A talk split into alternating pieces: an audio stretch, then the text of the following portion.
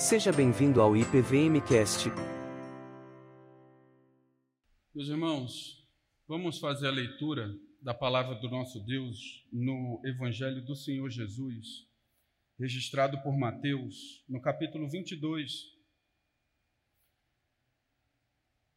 Mateus, capítulo 22, a partir do versículo 34.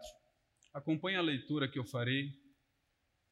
Mateus 22, 34 até 40. Diz assim a palavra do nosso Deus. Entretanto, os fariseus, sabendo que ele fizera calar os saduceus, reuniram-se em conselho. E um deles, intérprete da lei, experimentando-o, lhe perguntou: Mestre, qual é o grande mandamento na lei? Jesus respondeu-lhe Jesus: Amarás o Senhor teu Deus de todo o teu coração, de toda a tua alma e de todo o teu entendimento. Este é o grande primeiro mandamento. O segundo, semelhante a este, é: Amarás o teu próximo como a ti mesmo. Destes dois mandamentos dependem toda a lei e os profetas. Irmãos, em 2014, o mundo islâmico e o mundo cristão foram abalados pelo lançamento de uma obra, de um livro, chamada Procurei Alá, Encontrei Jesus. O autor, Nabel Querish, que naquela altura era um muçulmano fervoroso, filho de uma família muçulmana fervorosa. No livro, ele inicia o livro contando como era essa, essa criação que ele teve, e é muito impressionante de ver como ele foi preparado para ser um defensor da fé islâmica. E ele fez isso. Nabel Querish, ele se dedicava a estudar as escrituras sagradas, a Bíblia, com o um único objetivo de fazer ruir a fé cristã das pessoas, dos cristãos com que ele encontrava. Nabel Querish tinha uma resposta materializada no seu coração. Uma resposta que ele carregava com tanto afinco que aquilo era a expressão da vida dele. O Islã é a verdade e o cristianismo não. Obviamente, Nabel Querish carregava uma resposta que ele construiu, que foi dado a ele, mas era uma resposta ilusória, porque essa não é a verdade. E como tudo que segue nesse caminho, um vazio se instaurou no coração daquele homem. Ele procurava materializar a verdade por meio daquela batalha que ele travava em tentar desacreditar, tirar a autoridade da fé cristã. Ora, esse é um cenário interessante, porque esse conflito, e agora pensando muito dentro da igreja, da fé cristã, ele existe mesmo aqui dentro. Isso é um cenário muito comum fora. Mas eu quero chamar a atenção dos irmãos para a realidade do que isso acontece dentro da fé. Nós criamos respostas no nosso coração e vamos a ferro e fogo tentar encontrar, materializar isso nas nossas vidas. Isso gera um conflito em nós. Devo viver pela resposta que Deus me dá ou por aquela que eu quero que seja a verdade? Vamos imaginar três cenários. Vou chamar o primeiro cenário de o cenário errado, dentro desse contexto que estou falando aqui para os irmãos. O cenário, o cenário errado é assim: você pega um versículo bíblico, isso acontece, tem acontecido bastante, inclusive até fora da igreja, não é? o que às vezes eu tenho visto em jornais, em programas, gente citando as Escrituras, à torta e à direita, para colocar como um argumento de autoridade em alguma coisa que ela está dizendo ali, e às vezes é até um absurdo. Alguma coisa que é oposta àquilo que as Escrituras ensinam. Mas o cenário errado é esse. Você pega uma parte das Escrituras e você coloca como um argumento para aquilo que você quer, para uma resposta que você já colocou no seu coração. Seja na dimensão profissional ou na dimensão pessoal. E aqui poderia passar algum tempo aqui dando exemplos, não é? Ah, vou ou não sonegar o imposto? Alguém encontraria um versículo bíblico para isso. Vamos ao segundo cenário. O segundo cenário vamos chamar de o cenário do certo. Qual é o cenário correto? O cenário correto é quando nós subjugamos a nossa vontade à revelação do Senhor Deus. Quando nós nos prostramos diante da Sua orientação, da sua resposta, da sua verdade, e aí nós delimitamos e moldamos a nossa vida em cima daquilo que nos foi revelado. Como foi revelado? Mas eu disse que eram três cenários, não é? O terceiro cenário vamos chamar de o cenário da graça. E como é o cenário da graça? O cenário da graça é quando nós tentamos buscar o errado para construir as bases daquela, daquelas respostas que nós queremos que sejam as respostas para as nossas questões e pegamos versículos bíblicos e tal. Ou seja, nós seguimos por um caminho errado, mas Deus, pela graça, nos leva ao certo. O Senhor Deus faz isso, pela graça. O texto que nós acabamos de ler, ele traz uma situação parecida com essa.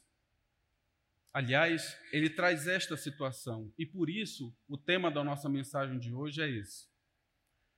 Qual resposta você procura?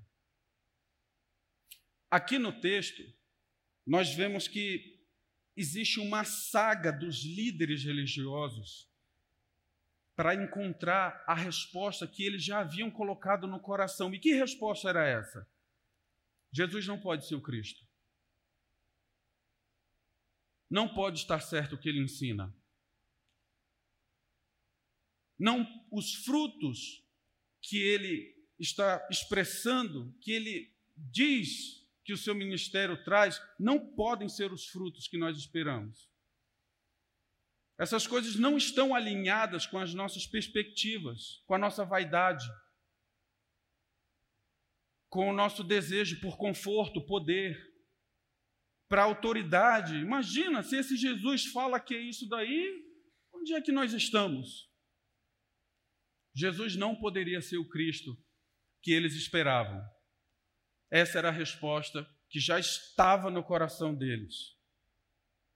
E esses homens entraram numa verdadeira saga para fazer isso acontecer, para eles materializarem aquilo que estava no coração deles. Veja, o versículo 34, e agora eu peço que os irmãos acompanhem na sua Bíblia ou aqui na tela, mas se vocês notarem ligeiras diferenças daquilo que eu vou estar lendo aqui, é porque eu vou, eu vou ler agora uma tradução minha que eu fiz do texto claro, mantendo a literalidade do, do, do, do que está escrito, mas também trazendo aqui um significado que nós possamos entender com mais claridade aquilo que está escrito aqui no texto. Então, acompanhe, o versículo 34 diz assim: Entretanto, os fariseus, tomando consciência de que ele silenciou os saduceus, reuniram-se.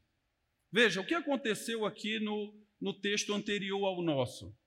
Mateus capítulo 22, 23 a 33. O Senhor Jesus foi colocado ali numa situação onde os saduceus, a seita dos saduceus, que aliás, parênteses, era uma seita inimiga da seita dos fariseus, se odiavam. disputavam poder no sinédrio. Contudo, ambas as seitas haviam materializado a mesma, eles queriam que a, a resposta do seu coração fosse a mesma, porque tinham interesses nesse sentido semelhantes. Não, Jesus não pode ser o Cristo. Ele vai bagunçar aqui nossa estrutura de poder. Toda a vaidade envolvida. E se uniram.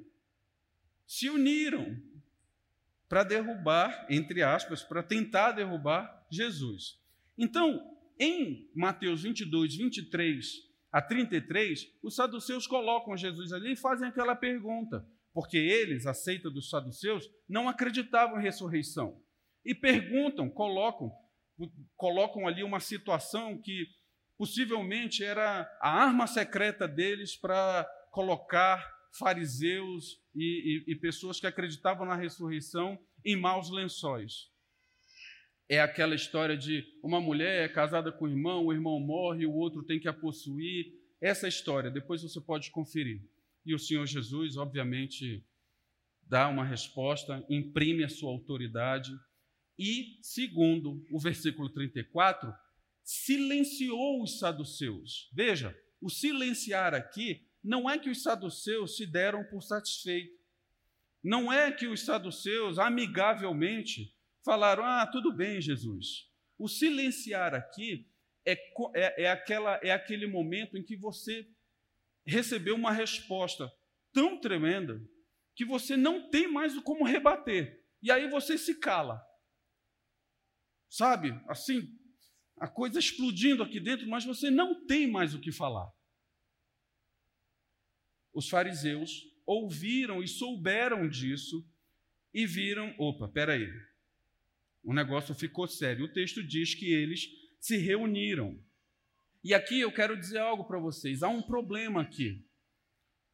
Um, um, é, há uma questão aqui no contexto, em volta do que está acontecendo aqui no texto que nós lemos, que é uma questão de autoridade. A autoridade do Senhor Jesus passa a ser questionada, porque, de novo, ele não poderia ser o Cristo. Então, lá no capítulo 21, versículos 23 a 27, os sacerdotes e anciãos do, do, do, do povo dizem para Jesus e falam o seguinte: com que autoridade fazes essas coisas? Jesus já estava incomodando neste, a este ponto. E aqui vale a pena nós vermos como Mateus trabalha isso no, no seu registro. Por exemplo, a questão de autoridade capítulo 5, Sermão do Monte. O Senhor Jesus passa a dar vários ensinamentos onde ele faz o contraste. E como é importante nós fazermos o contraste. A Bíblia está cheia de contrastes. O homem feliz e o homem ímpio. O homem que é segundo o coração de Deus, o homem que é segundo o coração, é segundo o mundo. Aquele que ama a Deus aquele que ama o, o, a riqueza dos tempos. No capítulo 5, o Senhor Jesus diz o seguinte: Olha, vocês ouviram dessa forma, vocês foram ensinados dessa forma, eu, porém, vos digo, autoridade. Eu estou lhe dizendo como é que é essa palavra na verdade. Vocês foram ensinados por uma interpretação humana que não corresponde com aquilo que é a revelação. Então, o Senhor Jesus começa a fazer isso. No capítulo 7, final do Sermão do Monte, os líderes religiosos começam a ver que o Senhor Jesus tem a sua autoridade reconhecida pelo povo, que diz o seguinte: ele ensinava como quem tem autoridade aquelas multidões que seguiam ele começam a reconhecer isso. Aí piora, porque o capítulo 9 é um local no registro de Mateus onde há o Senhor Jesus exercendo sua autoridade, perdoando pecados, curando doentes, expelindo demônios. O que não era feito pelos líderes religiosos. Então, quando chega neste momento aqui do texto, há um problema de autoridade.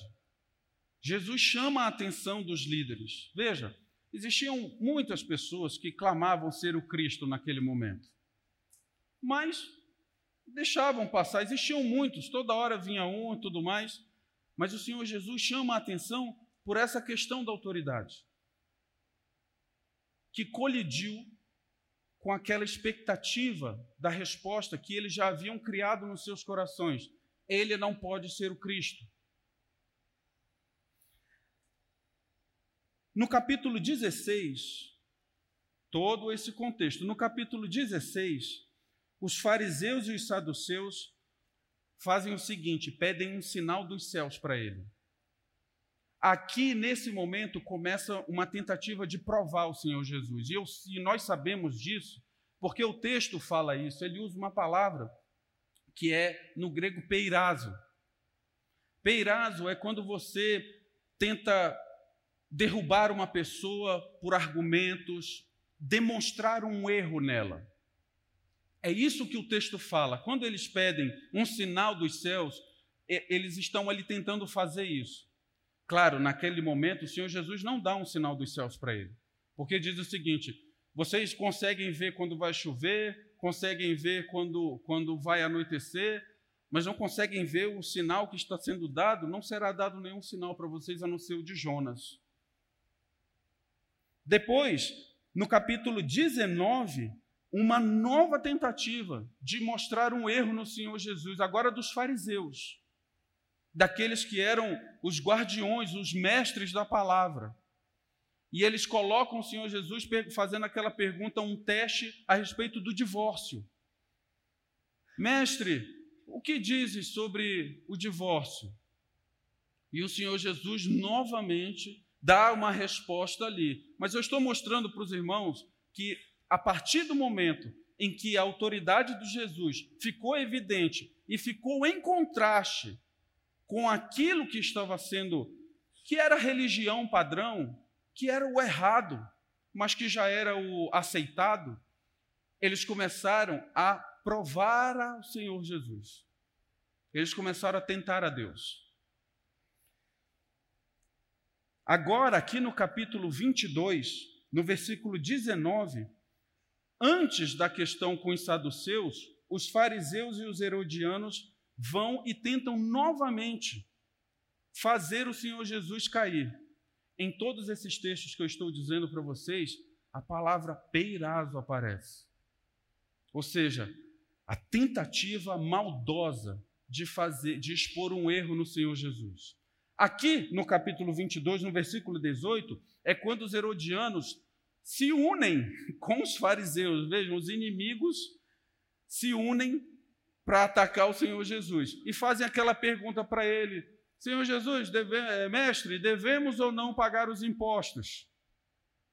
E Jesus dá aquela resposta magistral: dê a César o que é de César, dê a Deus o que é de Deus. E aí então nós temos a questão com os saduceus e nós chegamos no versículo 34 a 40. Esse é o contexto. Há um problema de autoridade. Eles querem derrubar Jesus porque eles estão nessa saga de materializar a resposta que eles já carregam no seu coração. Igreja, nós somos passíveis do mesmo erro hoje. Somos passíveis do mesmo erro hoje. E precisamos tomar um profundo cuidado para não estarmos no lugar de porque eu tenho aquilo no meu coração e eu vou buscar às vezes na palavra um argumento para fazer. Exemplos à noite o culto dos jovens, né? Praticamente. Todos são jovens, viu? Todos. Ah, sexo antes do casamento. Não, isso aí é Antigo Testamento e tal. E aí você vai atrás para colocar de que não tem problema você ter uma vida sexual fora da aliança do casamento. Ah, como isso acontece na igreja.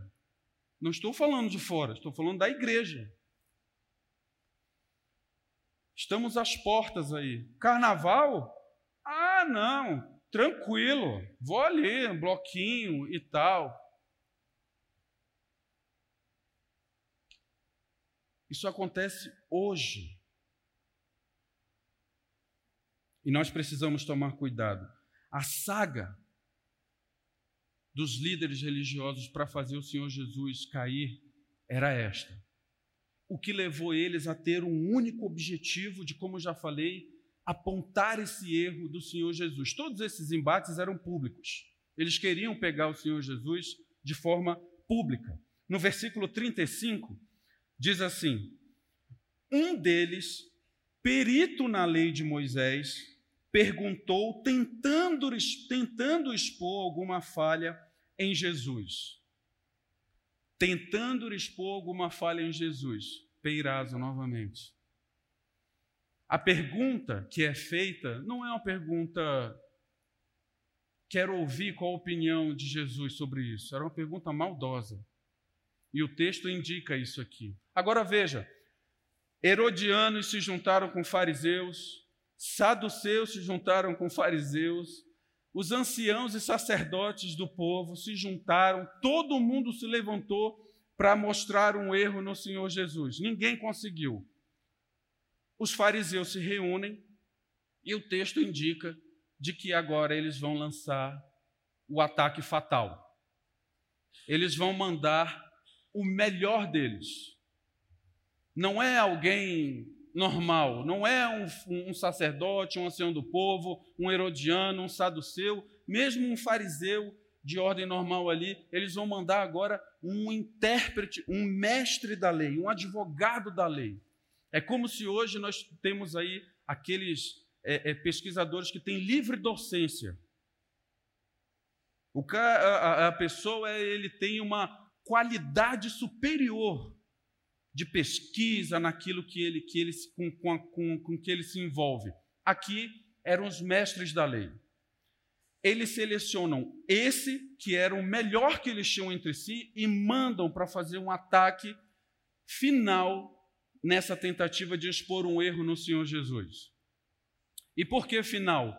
Porque a partir desse momento, no registro de Mateus, não há mais esse tipo de tentativa. Pelo contrário, o Senhor Jesus, nos capítulos para frente, prega, exorta eles, dizem que eles são hipócritas, toda aquela parte, e o texto mesmo diz que não houve mais tentativas de fazer Jesus cair pela sua autoridade, e eles passaram a tramar o assassinato do Senhor Jesus. E nós sabemos como isso termina. Mas não conseguiram derrubar o Senhor Jesus pela autoridade. Escute.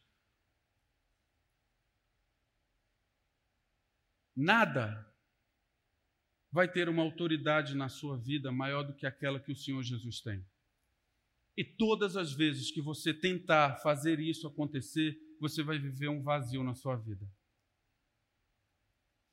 Não viva pela autoridade da cultura, não viva pela autoridade das regras profissionais, não viva pela autoridade do grupo de amigos com o qual você se relaciona. Não viva pela autoridade do que é manifestado nas redes sociais. Viva pela autoridade do Senhor Jesus. Ela não pode ser derrubada.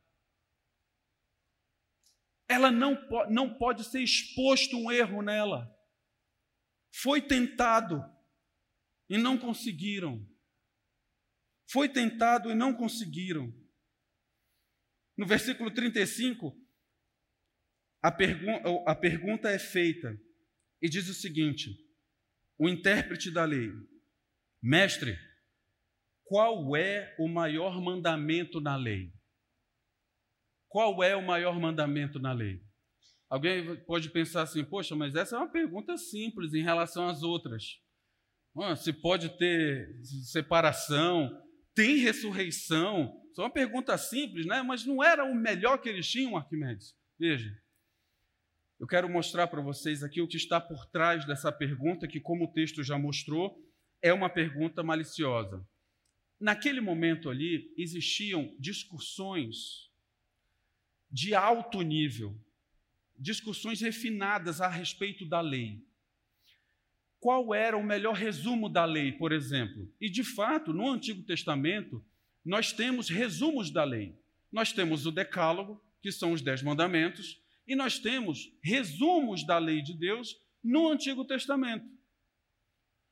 Só que, gente, isso não era uma discussão das mesas naquela época. Não era uma discussão que estava entre o povo. O povo nem sabia nem ler, a maioria.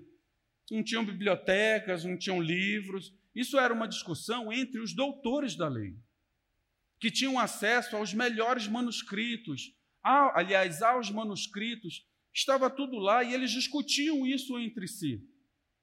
Uma outra coisa que eles faziam ainda nessa trilha era que eles falavam: qual era o maior mandamento desses, do, de, desses resumos? Qual era o maior? Qual era o mais leve? Qual era o mais pesado? Existia essa categorização.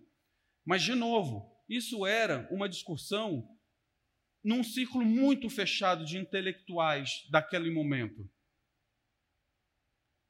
E o que o fariseu está tentando fazer aqui é mostrar que o Senhor Jesus é só um nazareno de que ele não tinha acesso a essa discussão. Ele não tinha acesso a, essa, a esse refinamento. E mais, se Jesus ousasse dar uma resposta, possivelmente ele iria cair pela ordem de prioridade, porque a forma como eles viam o ministério de Jesus era um homem que lidava com muita gente, andava no meio do povo, gostava de gente, curava as pessoas. Esse cara é, e me perdoe um anacronismo, esse cara é um humanista. Ele provavelmente vai inverter a ordem, vai colocar a ética ao próximo na frente da adoração ao único verdadeiro Deus. É isso que está por trás dessa pergunta singela: Mestre, qual é o maior mandamento da lei?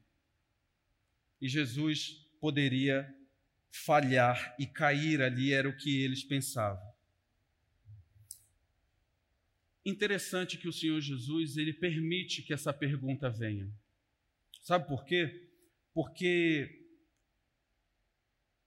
nos versículos para trás, quando é perguntado para ele a respeito do imposto, os fariseus e os herodianos perguntam para ele, o Senhor Jesus diz assim: por que vocês estão me, me testando, hipócritas? E perguntam. Jesus não recebe bem a pergunta, nem a tentativa de fazê-lo cair. Contudo, aqui é interessante observar que o Senhor Jesus recebe, entre aspas, o golpe. Jesus permite que aquilo, que aquela maldade seja feita, aquela maliciosidade seja feita, que o, o, o, fariseu, o mestre da lei, tem a ideia de ter colocado o Senhor Jesus num beco sem saída. O Senhor Jesus permite, e aqui é uma lição para nós, irmãos. Nós fomos feitos para absorver mais do que os outros. Nós não temos que revidar. Nós somos feitos para revidar, para absorver. E sabe por quê? Para fazer o que Jesus fez aqui para dar lugar à possibilidade de que a palavra de Deus ganhe espaço sobre a mentira, que é aquela resposta que estava no coração deles. Nós temos que ser, meus irmãos, menos aguerridos, o que não significa que nós temos que abrir mão das convicções bíblicas, mas às vezes nos permitir entrar numa situação onde nós teremos a oportunidade de anunciar a Cristo, de fazer o que o Senhor Jesus fez. Ele se permitiu entrar naquela pergunta, para que agora ele vai dar a resposta. Se é importante absorver, se é importante ser menos aguerrido, é importante não fugir. O Senhor Jesus não fugiu, ele respondeu. E, obviamente, Jesus é a palavra de Deus. Nós não. Nós temos a palavra de Deus para estudá-la, para refletir nela, para memorizar versículos, para conhecer a sã doutrina, para momentos assim. E a pergunta é: você faz isso? Você está preparado para isso? Escute, não estou dizendo se você está preparado para criticar a palavra, para dar uma de bonzão em rede social, esse tipo de coisa que está acontecendo, explodindo hoje em dia. Não.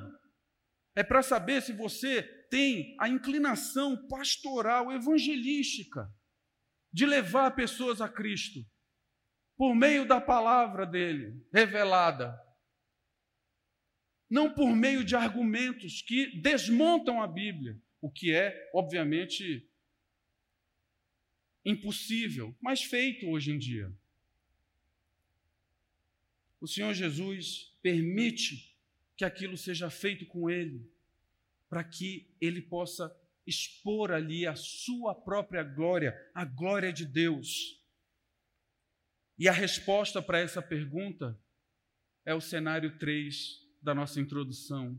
É uma resposta da graça. Versículos 37, 38, 39, diz, diz assim a palavra de Deus: Jesus respondeu: Amarás o Senhor teu Deus com todo o teu coração, com toda a tua alma, com todo o teu entendimento. Este é o maior e primeiro mandamento, e o segundo é semelhante a este: amarás o teu próximo como a ti mesmo com uma única resposta. O Senhor Jesus, que não está mais aqui numa posição de estar num beco sem saída respondendo uma pergunta, o cenário é completamente outro. O Senhor agora, de fato, é o mestre, e aquele intérprete da lei, de fato, agora é um aluno que vai aprender com o Senhor Jesus. Com uma única resposta.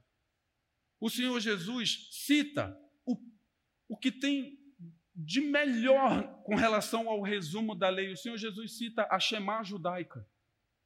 Deuteronômio 6, 5. Amarás o Senhor teu Deus com todo o teu coração, com toda a tua alma, com todo o teu entendimento.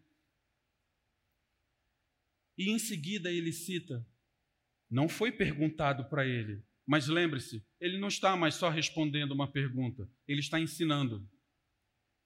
Ele diz: cita a chamar judaica e fala: Este é o primeiro e maior. Categoriza. Era uma dúvida do mestre da lei: será que ele sabe? Será que ele consegue categorizar? Este é o primeiro e maior. E o segundo, semelhante a este, é, e aí ele cita o primor da ética judaica, Levíticos 19, 18. Amarás o teu próximo como a ti mesmo. Esse é o nosso amado Deus e Senhor. Ele reforça a prioridade dos mandamentos, cita qual é o único resumo, o maior e primeiro resumo que pode haver na lei. E mais, o Senhor Jesus não cita a tradição rabínica. Ah, o fulano da escola tal pensou que era isso. O Senhor Jesus cita a revelação ele cita a Bíblia. E é uma pena que hoje em dia as pessoas tentem fazer isso com, com muito, muito, muito. Não estou dizendo que não há possibilidade de fazer isso em momentos oportunos e tal, mas hoje é, é a Bíblia, a revelação, junto com a ciência, junto com filosofia, e não é assim. Essas coisas são subservientes à palavra e não iguais. E quando há o conflito, a palavra tem autoridade, porque a palavra é Cristo. A autoridade dele não é desbancada. E é muito triste que no nosso, nos nossos dias, especialmente na civilização ocidental, isso seja qualquer coisa. E as pessoas tirem para algo, qualquer coisa aí, a palavra de Deus. E isso às vezes dentro da igreja. Pois o Senhor Jesus coloca aqui a palavra em primeiro lugar. E cita e responde e frustra a tentação de tentar a Deus do fariseu, citando as Escrituras. Olha, irmãos, tentar a Deus é o pecado dos últimos dias. Tentar a Deus é o pecado dos últimos dias. O apóstolo Paulo, na sua segunda carta a Timóteo, diz a Timóteo o seguinte: Timóteo, virá o dia em que as pessoas terão coceira nos ouvidos por causa da sã doutrina, da palavra revelada. E elas amontoarão para si, aliás, depois ele fala, elas terão ódio, raiva, ranço daqueles que expuserem e tiverem a fidelidade à palavra. E eles vão amontoar para si mestres que preguem segundo suas paixões, vão amontoar para si mestres que vão usar a palavra e outras coisas, mas para fortalecer as respostas que tem no coração das pessoas. E essas respostas são enveisadas de vaidade, às vezes vaidade intelectual, às vezes vaidade é, social, vaidade financeira. Irmãos, tentar a Deus é não aceitar o seu poder e o seu senhorio. Senhorio de Cristo. Eis aí um outro conceito que é qualquer coisa hoje em dia. Você tem um Senhor. Você não vive do jeito que você quer. Você não fala do jeito que você quer, mas sim do jeito que agrada o seu Senhor. Você não se veste do jeito que você quer, mas sim do jeito que agrada o seu Senhor. Você não usa os seus recursos do jeito que você quer, mas do jeito que agrada o seu Senhor, senhorio de Cristo. Quando foi que isso se perdeu? Nós fomos comprados por preço, o preço do sangue de Cristo. E Paulo, na sua carta aos Coríntios, vai dizer que nem o nosso corpo nos pertence. É propriedade do Espírito Santo. Irmãos, isso não é poesia. Isso não é metáfora. Isso é assim. Para os filhos de Deus, para os discípulos de Cristo. Não tentemos a Deus, irmãos. Não tentemos a Deus. Pelo contrário, antes nos coloquemos diante dele, nos prostremos diante da sua vontade, busquemos conhecer qual é a sua vontade para viver por ela. O Senhor Jesus acaba, termina com o versículo 40 dizendo o seguinte: Destes dois mandamentos, toda a lei e os profetas dependem, ou seja, estão pendurados. Todo o Antigo Testamento, toda a lei, todos os profetas estão pendurados nestes dois mandamentos: amar a Deus com tudo e amar ao próximo como a você mesmo. Sem dúvida nenhuma, o Senhor Jesus está dando algumas exortações aqui para a gente. A primeira delas é a seguinte: o amor é o maior mandamento, mas não é o único. O amor é o maior mandamento, mas não é o único. O padrão de, do, o padrão de Deus para amor é a obediência. o padrão de amor para Deus é a obediência. Falamos hoje isso na escola bíblica dominical. João 14, 21 a 23.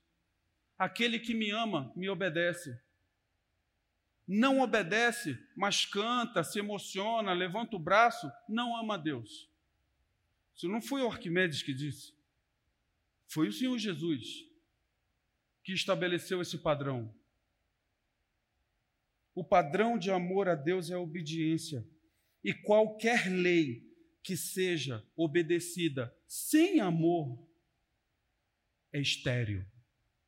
1 João 4,20. O Senhor Jesus diz: Senhor Jesus, não, perdão. O, o apóstolo João diz: fala que ama a Deus, que você não vê, mas não ama o irmão que você vê, é mentiroso, não ama a Deus. O amor é a razão para a obediência perfeita. Agora escuta, não é esse amor de hoje. Não é esse amor daí. É, se fala muito em amor hoje. E não é este amor do mundo, esse amor que permite tudo. É um amor de Deus, voltado para Deus, que se expressa através daquilo que nós conhecemos sobre Deus.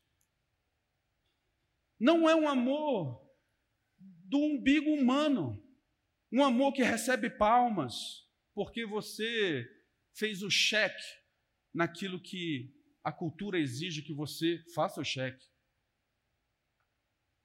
É um amor voltado para Deus. É um amor de Deus e um amor que só pode ser vivido através de Deus, na pessoa do seu Filho Jesus Cristo. Meus irmãos, concluindo, existe uma pergunta implícita aqui no nosso texto. Uma pergunta implícita. O resumo da lei é a seguinte: o maior e o primeiro é: amarás o Senhor teu Deus com todo o teu coração, com toda a tua alma e com todo o teu entendimento que também pode ser entendido como força, atitude, com tudo que você faz. E a pergunta é essa: quem aqui tem a audácia de levantar a mão e dizer que ama a Deus assim? Quem na história pode levantar a mão e dizer que ama a Deus com todo o que ele tem? Eu vou dizer para você: só uma pessoa pode levantar essa mão. Jesus. Jesus Cristo ama a Deus, amou a Deus quando esteve aqui na terra, com todo o seu coração, com toda a sua alma, com tudo, com tudo que ele fez, com todo o seu entendimento. E somente por ele nós podemos, nos, nós tomamos, Senhor Jesus nos dá, coloca essa obra que ele cumpriu e nos entrega, para que nós possamos voltar a ter comunhão com Deus. Portanto, não há caminho sem Jesus. E nós podemos ficar cegos atrás das, das respostas que nós queremos materializar, da mesma forma que o fariseu estava aqui, estava diante do Cristo, estava diante daquele que a Shema judaica anunciava. Quem é esse que vai cumprir com toda com toda a lei, que vai amar a Deus com todo o seu coração, com toda a sua alma, com todo o seu entendimento? Ele estava diante da pessoa que fazia aquilo e não enxergou. E por vezes nós nos colocamos nessa situação. Por vezes. O doutor da lei não percebeu, Nabel Querish não percebeu.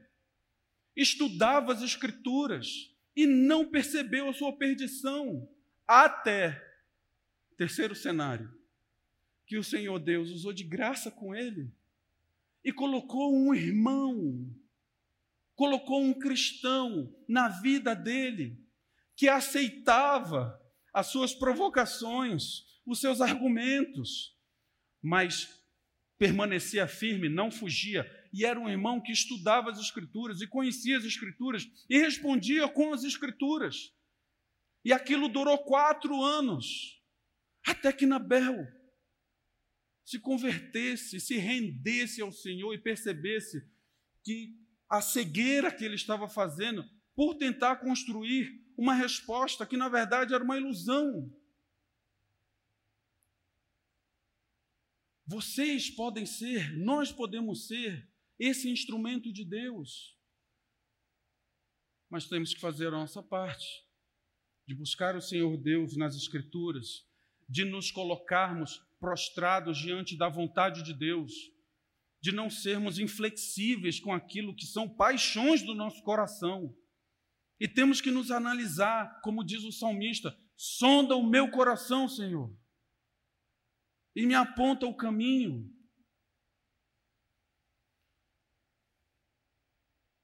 A ordem é essa: ama a Deus e ama o próximo como a ti mesmo. Muito bem. Aquilo que de melhor um discípulo de Cristo pode querer para a sua vida é conhecer a Deus mais, mais e mais. Essa é a verdade.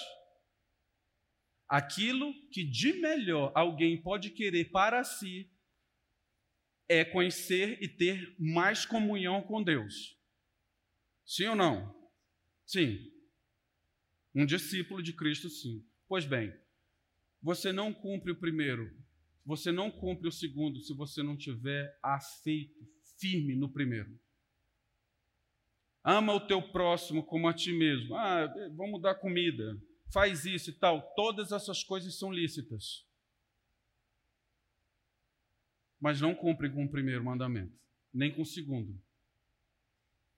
Só nós, irmãos, só os cristãos podem anunciar o Cristo. Só os cristãos podem anunciar o reino dos céus. Só nós somos embaixadores de Cristo. Fazer caridade qualquer um faz. Um ateu faz caridade. Qualquer um faz. Mas anunciar o Cristo, formar discípulos, ensinar as pessoas os dois maiores mandamentos, a sua ordem, a sua prioridade, só nós. Tirar a cegueira das ser instrumentos para tirar a cegueira das pessoas que bu buscam suas respostas por suas paixões, só nós podemos fazer isso. Portanto, não fujamos, não deixemos para lá a nossa missão de, de, estudar a Bíblia, de ter comunhão com Deus e de ser instrumentos de Deus e de orar por isso. Deixa eu dar uma sugestão para você. Faça essa oração, Senhor. Me traga alguém essa semana para que eu pregue o Evangelho. Senhor, me traga alguém para que eu possa viver essa situação que o Senhor Jesus colocou, aceitar e depois pregar o Evangelho. Senhor, me ajuda, eu quero. Não sei como começar, Senhor, mas eis-me aqui. Você já fez essa oração? Faça. Senhor, deixa eu ser luz no meu trabalho, na minha escola, na minha universidade, na minha casa o Senhor Jesus foi tentado, foi colocado muitas vezes nessa situação, porque as pessoas duvidavam da sua autoridade.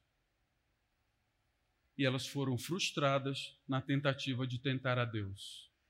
Não caiamos nessa. Não nos coloquemos nesse lugar, pelo contrário. Estejamos diante do Senhor Deus prostrados, prontos a receber a sua instrução, o seu amor e alegres para servi-lo. Porque importa amar a Deus sobre todas as coisas e ao próximo como a nós mesmos. Que Deus nos abençoe. Amém.